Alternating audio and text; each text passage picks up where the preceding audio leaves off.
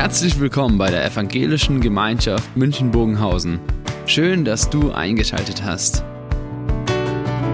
Unser tiefes Anliegen ist, dass die folgende Predigt dich in deiner Situation anspricht, dir eine neue Blickrichtung aus der Bibel schenkt und dass du Gott ganz persönlich begegnest.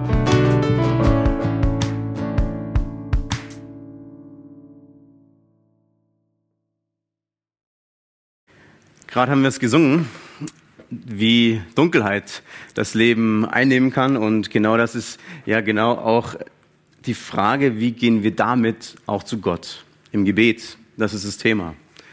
Welche Erwartungen haben wir, dürfen wir haben? Was äh, dürfen wir bitten? Und wie können wir all das, was so in unserem Leben uns bewegt, ähm, zu Gott bringen. Wie bete ich also? Das ist die ähm, Frage, der ich nachgehen möchte. Und ich habe ein paar Thesen mitgebracht, drei Stück am Anfang, die vielleicht bekannt sind und ähm, man öfter schon gehört hat. Wir beten zu wenig. Wir beten zu vorsichtig. Wir beten nicht ehrlich genug. Vielleicht sind das äh, Thesen, die man so, okay, die sind anspruchsvoll. Vielleicht ist, hat man das schon öfters mal gehört und man hört gleich die Aufforderung, man müsste, man müsste, man müsste. Aber in diesen Thesen stecken auch ganz schön viel Wahrheiten drin, weil sie vielleicht immer aktuell sind und weil sie ein ganz großes Angebot uns eröffnen fürs Thema Gebet. Und die Steilvorlage liefert unser Bibeltext für heute, Matthäus 7, 7 ähm, bis 11. Und ich lese uns diesen, diese wenigen Verse einmal vor. Bittet, so wird euch gegeben. Suchet, so werdet ihr finden Klopfet an, so wird euch aufgetan. Denn wer da bittet, der empfängt. Und wer das sucht, der findet. Und wer da anklopft, dem wird aufgetan. Wer ist unter euch ein Mensch, der seinem Sohn, wenn er ihn bittet um Brot, einen Stein biete? Oder wenn er ihm bittet um einen Fisch, eine Schlange bietet? Wenn nun ihr, die ihr doch böse seid, dennoch eure Kinder gute Gaben geben könnt, wie viel mehr wird euer Vater im Himmel Gutes geben denen, die ihn bitten? Dieses, dieser Abschnitt hat zwei Beispiele, die am Ende genannt werden und auf die möchte ich als erstes eingehen. Der Vergleich wird gemacht, die Eltern und die Kinder. Welche Eltern geben den Kindern etwas Unnützes, Unbrauchbares, wenn das Kind um Brot bittet. Und das Bild, das muss man, glaube ich, gar nicht groß übersetzen. Es ist Essen, es ist Nahrung, es ist das, was ein Kind vielleicht einfach mal braucht. Und das Unnütze, das kriegt dann das Kind ab, oder? Das ist eben dieser Vergleich. Brot ist gefragt und ein Stein wird gegeben. Unnütz. Das andere, die Steigerung sogar noch, die Bitte um einen Fisch einen leckeren Fisch vielleicht, einen schon gebratenen, vielleicht nicht rohen Fisch, eben noch ein besseres Essen als nur das Brot. Und gegeben wird eine Schlange. Also etwas Gefährliches sogar, etwas, was zerstören kann, etwas, was auch äh, Gift in sich haben könnte. Und ja, die Beispiele sind vielleicht ein bisschen absurd, aber Jesus verwendet ja genau solche Bilder immer wieder, um auf was hinzuweisen und um wach zu rücken und zu sagen, sag mal, das ist doch so absurd. Kein Mensch würde das doch so tun. Keine Eltern, nicht jemand, also niemand würde das genauso tun wie in diesem Beispiel. Und hier wird eben diese menschliche Selbstverständlichkeit, dass wir sagen, natürlich machen wir das nicht. Das ist eine menschliche Selbstverständlichkeit für uns. Und die wird verglichen mit der Selbstverständlichkeit, die Gott hat. Gott nimmt also diese menschliche Selbstverständlichkeit ein. Und dann können wir direkt fragen, ja, was ist denn menschlich? Wenn es doch menschlich ist, was Gott geben möchte, dann können wir ganz viele Fragen stellen. Die Frage, warum lässt Gott das zu? Menschlich betrachtet würde ich ja sagen, ja, macht doch keinen Sinn bei vielen Themen. Warum Tod? Warum Krankheit? Warum äh, die Familienstreitigkeiten? Warum lässt Gott das zu? Das ist doch für mich menschlich gesehen unlogisch. Und wir müssen die Frage noch einmal kurz nach hinten stellen, weil Jesus uns auf das Herz von Gott hinweisen möchte mit diesen Versen. Welche Intention hat Gott? Was wünscht sich Gott? Wie stellt er sich das Ganze vor? Gott, der will nichts Unbrauchbares geben, nichts Gefährliches. Gott will im Gegensatz Brauchbares geben und Liebevolles. Das ist, was diese Bilder aussagen. Das würde doch keiner tun. Gott würde doch nicht so rücksichtslos handeln und einen Stein oder einen Fisch rausrücken, wenn um was anderes gebeten wird. Gott wird doch das Gegenteil tun. Er wird doch das Gute geben, das, das, was man zum Leben braucht. Deswegen, Gott will das Brauchbares geben und das, was Liebevolles. Liebevoll, weil das Gegenteil ist Hass erfüllt.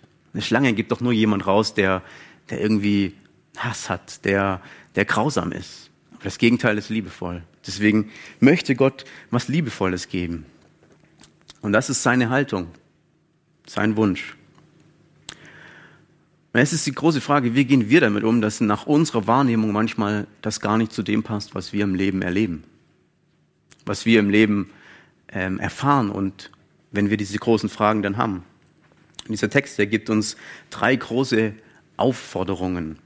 Bitten, suchen, anklopfen. Diese drei Bitten oder diese drei Aufforderungen sind direkt mit der Erfüllung verknüpft. Und diese Erfüllungen, da steht im Deutschen, es wird erfüllt. Die Suche wird Findung bringen und das Anklopfen, da wird aufgetan. Wenn man aber im Urtext reinschaut, dann stehen zwei dieser Erfüllungen nicht in der Zukunft. Also wir hören das, Thema, das Wort wird für die Zukunft. Aber im Urtext, da steht Präsens bedeutet jetzt. Und das ist das Spannende an dieser Stelle. Gott wird Erfüllung von diesem Gebetsanliegen schenken in dem Moment, in dem wir es ausgesprochen haben. Das ist, was Gott hier verspricht. Er sagt, wenn du bittest, dann werde ich es jetzt erfüllen. Wenn du anklopfst, dann wird jetzt die Tür aufgehen. Wenn du suchst, dann wird, wirst du es jetzt finden. Das ist das Versprechen, was Gott gibt. Und mit dieser Erwartung können wir beten. Ich möchte es mal an diesem äh, Gemälde illustrieren. Also ist noch kein Gemälde. Ich werde jetzt etwas malen. Ich brauche da mal eure Hilfe. Was soll ich malen? Nicht so schüchtern. Ein Auto. Was noch? Ich mal nur eine Sache. Was? Ein Esel. Äh, ich bin, äh, ich nehme doch das Auto. ich bin ja nicht Picasso. Jetzt ist die Aufgabe, während ich das mal, stellt euch mal vor, wie ich das, wie ein Auto aussehen müsste. Wie würdet ihr das Auto malen? Wie sieht für euch im inneren Auge ein Auto aus?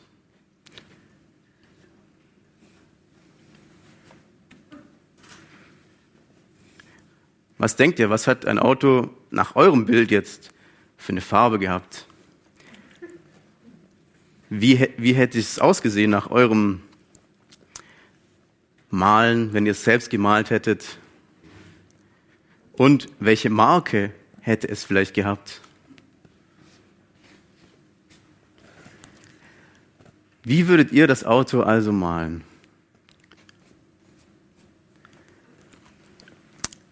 Ich glaube, das Auto ist zu erkennen ich hoffe es. Aber eins steht fest. Es sieht ziemlich sicher anders aus, wie ihr euch das vorgestellt habt. Oder? Ja. Ich habe nämlich nicht mein ganzes Auto gemalt, es ist nur halb aber trotzdem erkennen wir das Auto, es ist da. Es ist vielleicht auch in einer anderen Farbe, wie ihr es gemalt hättet und vielleicht ist die Marke auch eine andere, die ihr vielleicht ausgewählt hättet. Also, ich als Künstler hatte ja die Hoheit, hier das Bild zu gestalten, wie ich das will. Aber man merke, ich habe den Auftrag ausgeführt, oder? Habe ich ein Auto gemalt? Ja. Und das ist die spannende Sache, dass wenn Gott sagt, ich erfülle den Auftrag jetzt sofort, dann ist für uns die ganz große Frage immer, ja, wie? Und wir haben vor unserem inneren Auge das Bild, so wird es wohl aussehen müssen. Und man merkt aber jetzt an diesem Beispiel, die Ausführung, die liegt in der Hand des Künstlers. Wie ich das Bild gemalt habe, durfte ich entscheiden. Ich habe es aber ausgeführt, den Auftrag. Und so stelle ich mir das vor, wie, wie Gott unsere Gebete aus erfüllt. Wie Gott sagt, ich nehme dein Anliegen ernst. Ich werde es jetzt erfüllen. Ich werde es jetzt umsetzen. Manche Dinge wird er auch in der Zukunft erst sein. Nicht alles ist im Jetzt. Aber ich werde es erfüllen. Und ich setze es um.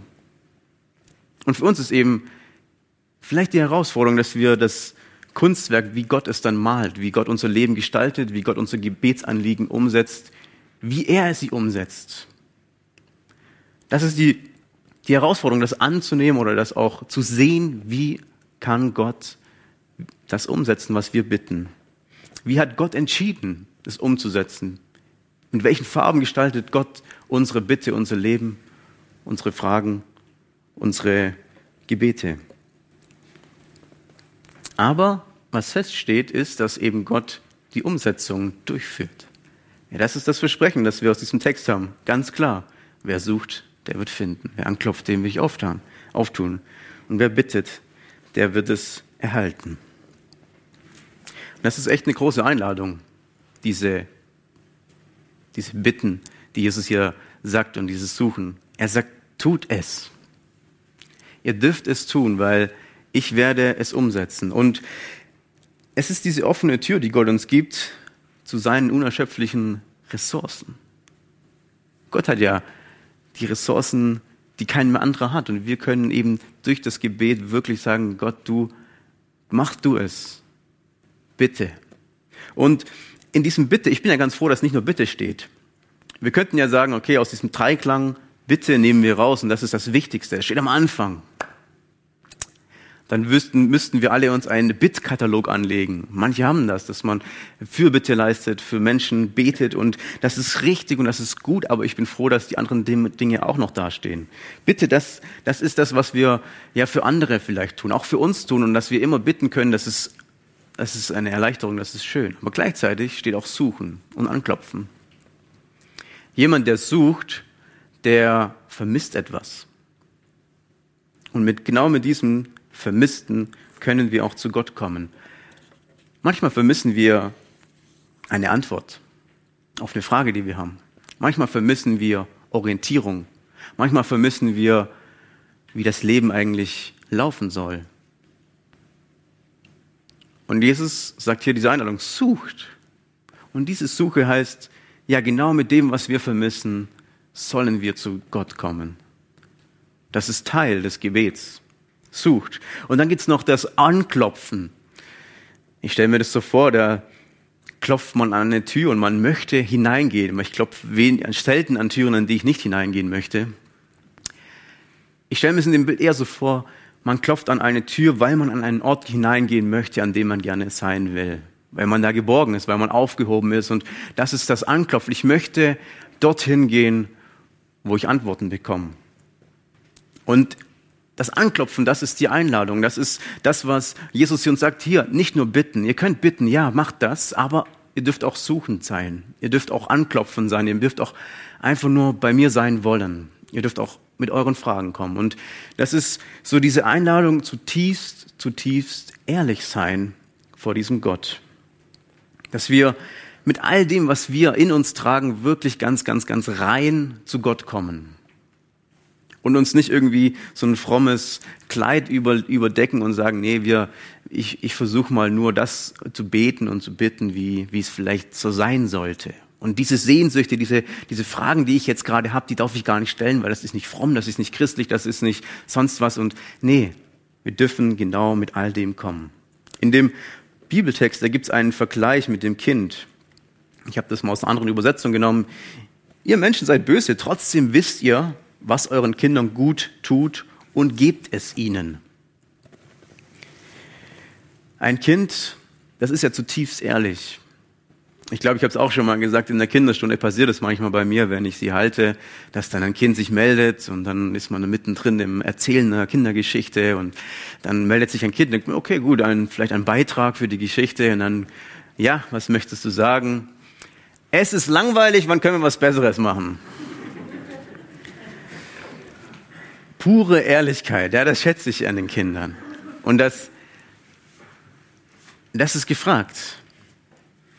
Diese Ehrlichkeit, auch wenn sie unpassend scheint, auch wenn sie nicht irgendwie, wenn sie es nicht gehört, diese Ehrlichkeit, die darf ich an den Tag legen, wenn ich bete.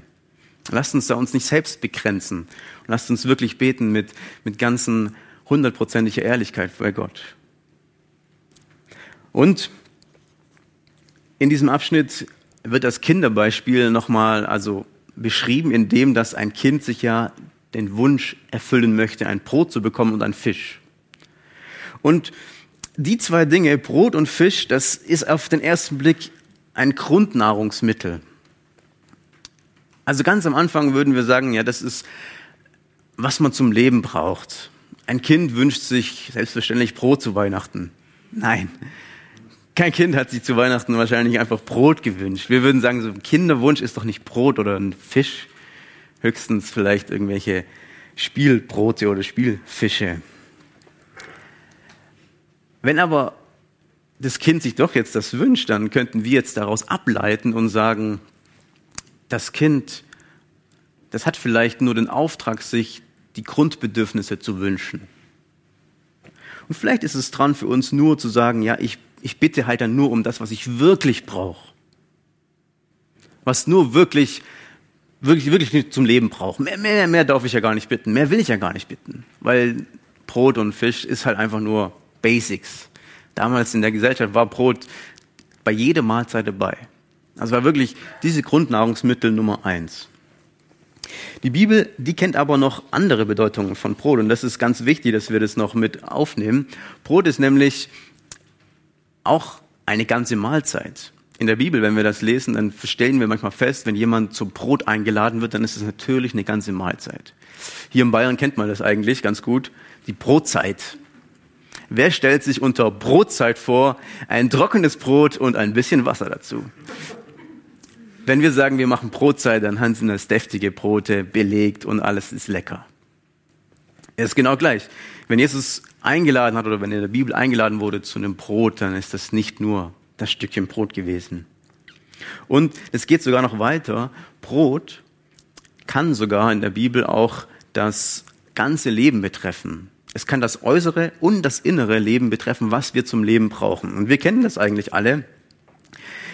Denn im Vater unser bitten wir auch genau um dieses Brot. Gib uns heute unser tägliches Brot. Gib uns unser tägliches Brot. Das ist die Bitte, dass wir alles im Leben bekommen, was wir zum Leben brauchen. Ob es innerliche Sachen sind oder äußerliche Sachen. Es ist das Ganzheitliche. Wir schließen damit alles ein. Es sind nicht nur die Grundlagen. Es ist unsere Hoffnung, die wir vielleicht verloren haben. Es ist Gesundheit, die wir suchen. Es ist äh, Antworten, die wir suchen auf Fragen. Es ist emotionale Stabilität, die wir suchen. Es ist Weisheit. Es ist eine klare Sicht auf die Dinge. Es ist Trost. Es ist all das, was wir, nachdem wir uns sehnen. Und das ist die Einladung, um ein Brot zu bitten. Mehr als nur Grundnahrung, mehr als nur die Basics im Gebet. Und Jesus, der erlaubt uns also dadurch groß zu beten. Ich erinnere mich ein bisschen an manche Gebete, die ich selbst schon gesprochen habe und immer wieder auch äh, vielleicht auch spreche. Und ich bete dann ganz groß und bete, Jesus macht, dass jetzt die Pandemie aufhört, wenn es dein Wille ist, wenn du es willst. Das ist so der Nachsatz, den ich äh, kenne und äh, den ich auch manchmal bete, weil man vielleicht von der Realität immer wieder eingeholt wird. Weil ich eingeholt werde von der Realität und merke, ja, in manchen Gebeten, die hat Gott ja natürlich nicht gleich erfüllt. Deswegen bete ich mal vorsichtiger. Manche Gebete, die äh, sind so groß, dass ich mir gar nicht vorstellen kann, dass Gott die umsetzen kann. Deswegen bete ich mal groß, aber dann sage ich, ja, okay, wenn, nur, nur wenn du es willst. Kennt ihr die ähm, frisch Verliebten, die dann vielleicht sagen so, ja, sollen wir bei dir essen oder bei, bei mir? Und dann so, ja, was du willst. Und dann sagt die andere, ja, okay, machen wir so, wie du willst. Und dann so, ja, nee, wie du willst. Ja, nee, wie du willst. Und vielleicht ist es bei Gott manchmal so, wenn wir beten und sagen, ja, wenn du willst, dann so, ja, Gott fragt, was willst du? Wir können das äh, nochmal hier illustrieren. Der Wunsch ist von euch eindeutig gewesen, dass ich nochmal hier in Rot ein, das Licht ausmale. Aber nur wenn ich will. Das ist sozusagen die Begrenzung, die vielleicht von euch gekommen wäre jetzt, oder das ist eben im, Bild gesprochen, nur wenn ich will. Und dann frage ich aber ja, wollt ihr, dass ich das? Und ich stelle mir es ein bisschen vor, vielleicht ist es, Gott will gar nicht begrenzt werden. Gott will sagen, ich möchte das tun, was du mir sagst.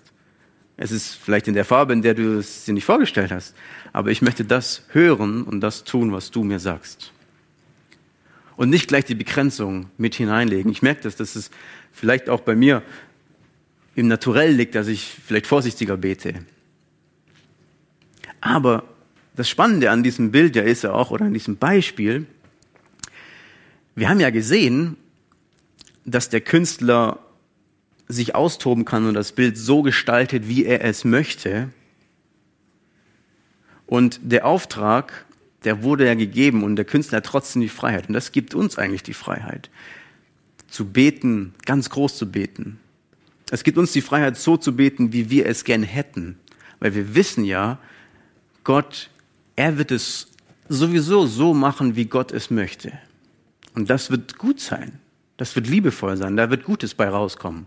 Aber weil Gott sowieso der Künstler ist, der gestaltet, er gestaltet, dann brauche ich nicht schon im Vorfeld sagen, ja, die, deine Gestaltung braucht vielleicht Begrenzung, deine Gestaltung braucht vielleicht ähm, ja, eine Korrektur von mir oder eine vorsichtige Herantasten. Nein, Gott wird sowieso gestalten. Und er wird gestalten.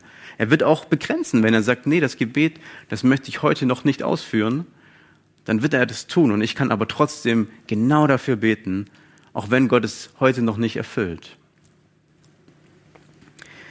Ich denke, das ist wirklich die Freiheit, dass wir Gott wirklich Großes bitten können und wirklich rein ihm bitten können, das, was wir uns wünschen. Und wir müssen uns nicht da zurückhalten, nicht begrenzen.